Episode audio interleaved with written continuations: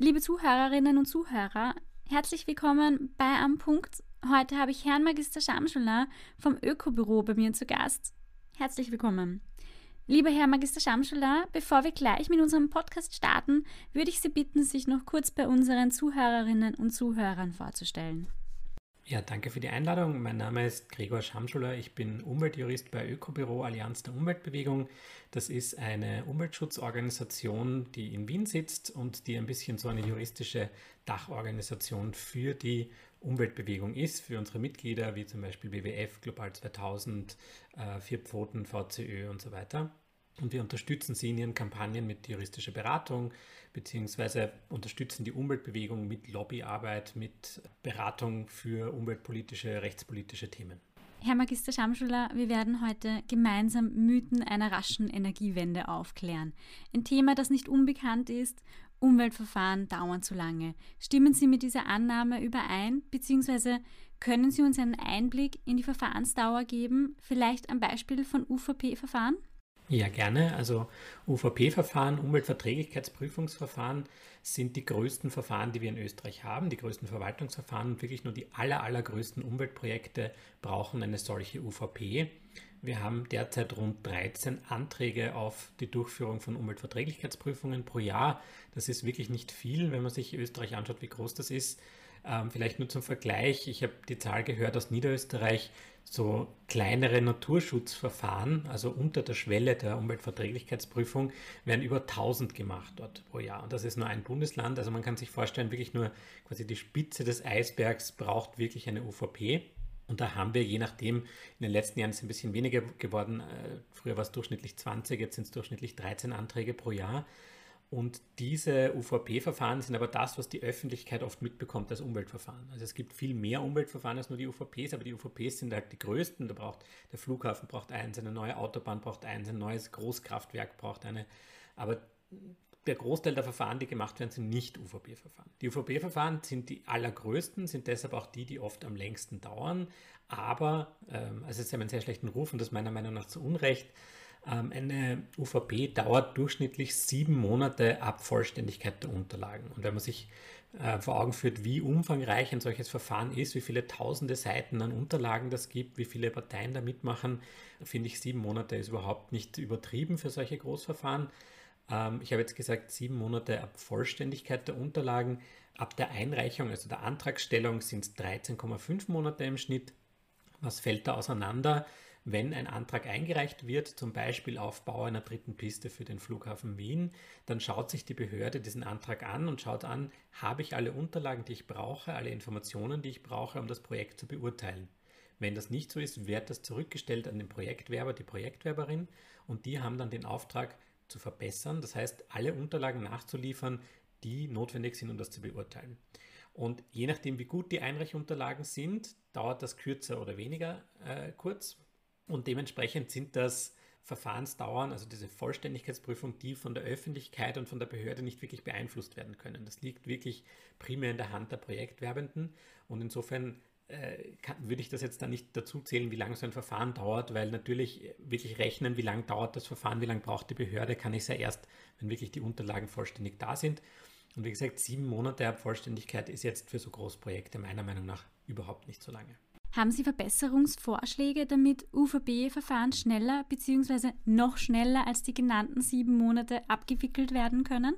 Ja, natürlich. Wir haben uns angeschaut, gemeinsam mit der Universität für Bodenkultur und äh, diversen Expertinnen-Interviews, äh, 56 verschiedene UVB-Verfahren der letzten Jahre und haben versucht herauszufinden, was sind so die wesentlichen Faktoren, damit eine UVP erfolgreich sein kann, also damit die gut durchgeführt wird. Und da haben wir fünf Erfolgsfaktoren herausgearbeitet. Das ist erstens die Ressourcen und Kompetenzen der Behörden. Das heißt, wir brauchen einen gut ausgestatteten Behördenapparat, wir brauchen Personen da drinnen in den Behörden, die sich auskennen, die kompetent sind, aber auch die genug Zeitressourcen haben, um solche Großprojekte bearbeiten zu können. Das sind halt wirklich, das sind tausende Seiten, die muss man lesen, die muss man einordnen, die muss man verstehen, die muss man auch in Kontext setzen können und das braucht einfach ausreichend Ressourcen und diese Ressourcen sind einfach ein Engpass, sowohl bei den Personen in den Behörden, die die Verfahren selber leiten, also wirklich die Person, die sagt, so jetzt passiert das oder der Bescheid schaut so und so aus, als auch bei den sogenannten Amtssachverständigen. Das sind die Sachverständigen der Landesregierungen,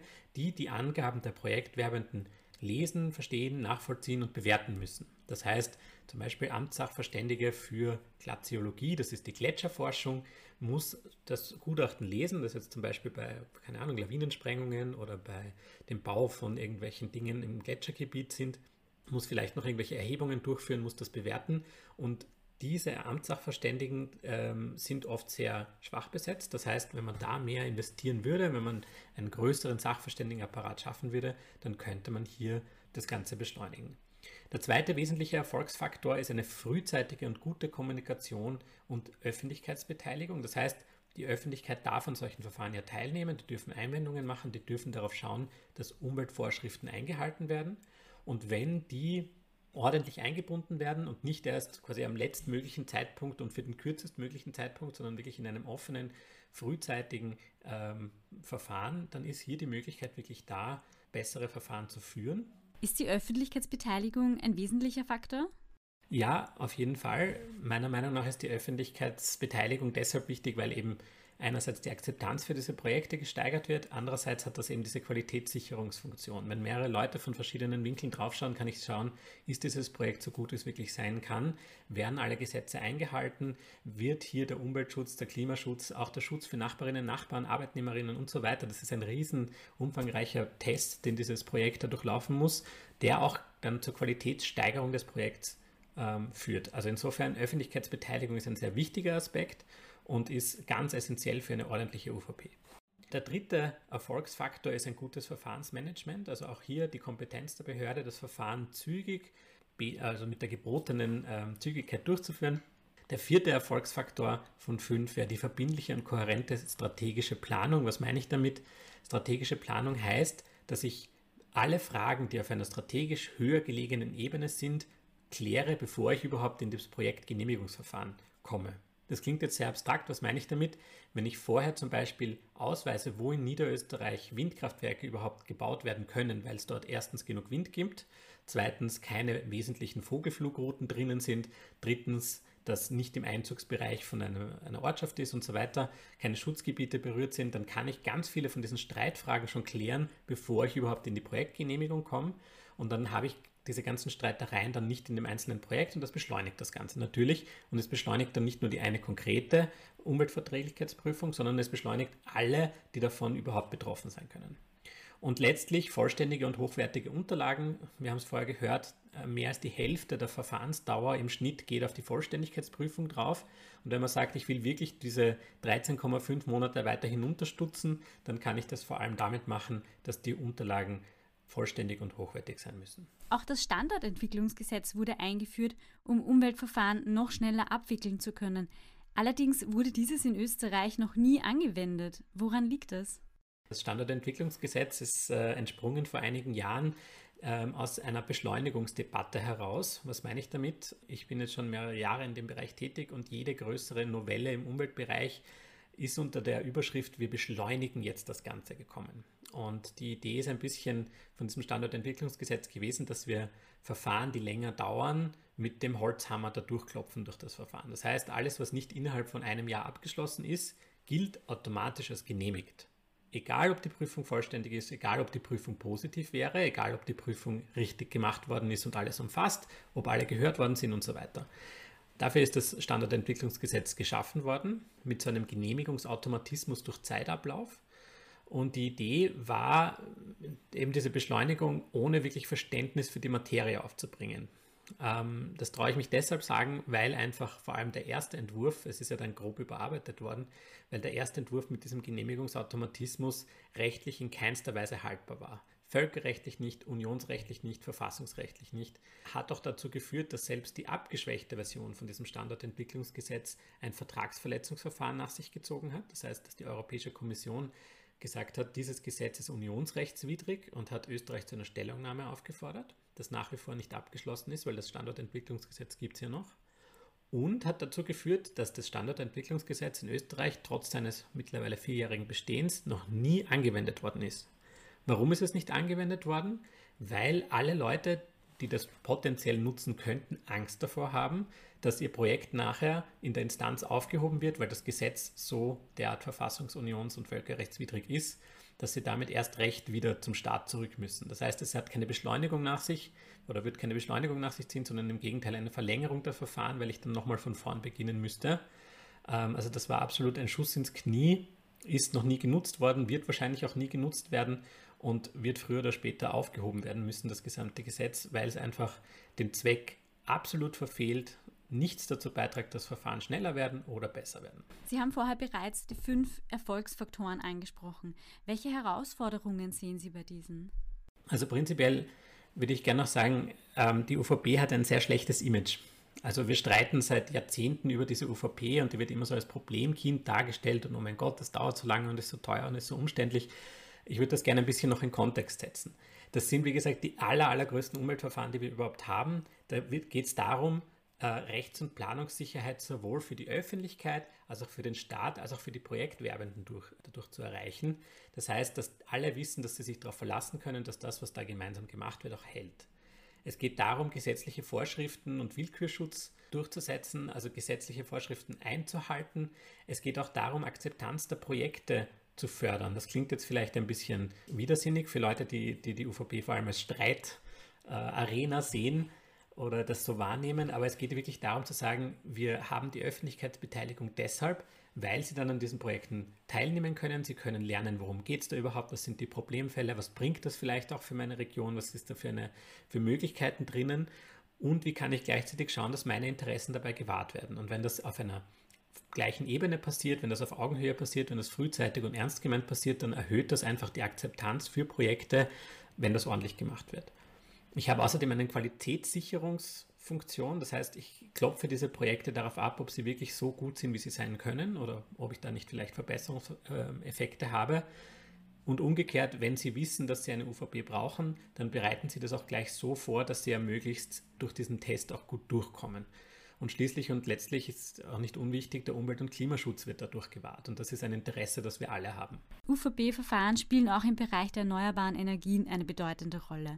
Können Sie auch ein UVP-Verfahren anhand dem Schwerpunkt der erneuerbaren Energien erklären? Ja, also erneuerbare Energien sind natürlich ein, ein, Eckpunkt dessen, was Umweltschutzorganisationen seit Jahren fordern. Wir brauchen eine Energiewende, also nicht nur die Stromwende, sondern die Energiewende. Das ist auch im Zuge der Ukraine-Krise natürlich jetzt allen Leuten nochmal mehr bewusst geworden, wie wichtig es ist, aus fossilen auszusteigen und wie wichtig es hier wäre, dass wir uns selbst mit Strom, mit Energie versorgen können, die nachhaltig ist, die nicht dazu führt, dass unser Planet ja, untergeht. Ich muss es so tragisch sagen. Und hier haben die UVP-Verfahren eine ganz wesentliche Bedeutung für ganz große Anlagen. Also es sind ja bei weitem nicht alle Anlagen, die für erneuerbare Energien genutzt werden, ähm, UVP-pflichtig. Im Gegenteil, die ganzen kleinen PV-Anlagen oder überhaupt mittlere, mittelgroße, große PV-Anlagen sind ja nicht UVP-pflichtig. Schwerpunkt bei den UVPs in dem Fall in erneuerbaren Energien sind daher Wasserkraft und Windkraft. Und hier ist die Möglichkeit der UVP zu schauen, ob einfach hier die kleinräumige Auswirkung dieses Projekts so berücksichtigt wird, dass wir den Schutz der Biodiversität und den Schutz des Klimas vereinen können und in einem Aufwasch zusammen machen können. Umweltverträglichkeitsprüfungen werden oft in Frage gestellt und als zu schwerfällig bzw. zeitintensiv angesehen, obwohl sie der Umwelt, dem Rechtsstaat und der Wirtschaft dienen. Können Sie bitte den Nutzen von Umweltverfahren erklären, bzw. können Sie den Mythos, Umweltverfahren sind nur unnötige Bürokratie aufklären? Sehr gerne. Ähm, wie gesagt, eines der wesentlichen Aspekte des Ganzen ist einfach die Rechts- und Planungssicherheit für Projektwerbende. Das heißt, Sie wissen, wenn ich so eine UVP mache und wenn die UVP abgeschlossen ist, dann kann ich mich darauf verlassen, dass die Genehmigung, die ich in der Hand halte, auch wirkt, gilt, hält in der Instanz und auch dazu führt, dass ich mein Projekt durchführen kann für die Dauer halt dieses Projektes. Ähm, ich steigere damit auch den Schutz davor, dass ähm, gesetzliche Vorschriften unterlaufen werden. Ich mache das Ganze transparent und wie gesagt, ich fördere die Akzeptanz dieser Projekte. Und wenn es gut läuft, kann ich auch die Qualität meines Projekts weiter steigern, weil ich halt Inputs bekomme, wie ich das besser machen könnte. Und für die Gesamtgesellschaft natürlich der Umwelt- und Klimaschutz an erster Stelle, weil ich sagen kann, hier habe ich nur diese Projekte, die auch wirklich unseren Vorschriften entsprechen, die auch umweltverträglich sind. Ein weiterer Mythos ist die Annahme, dass wir uns zwischen Klimaschutz und Naturschutz entscheiden müssen.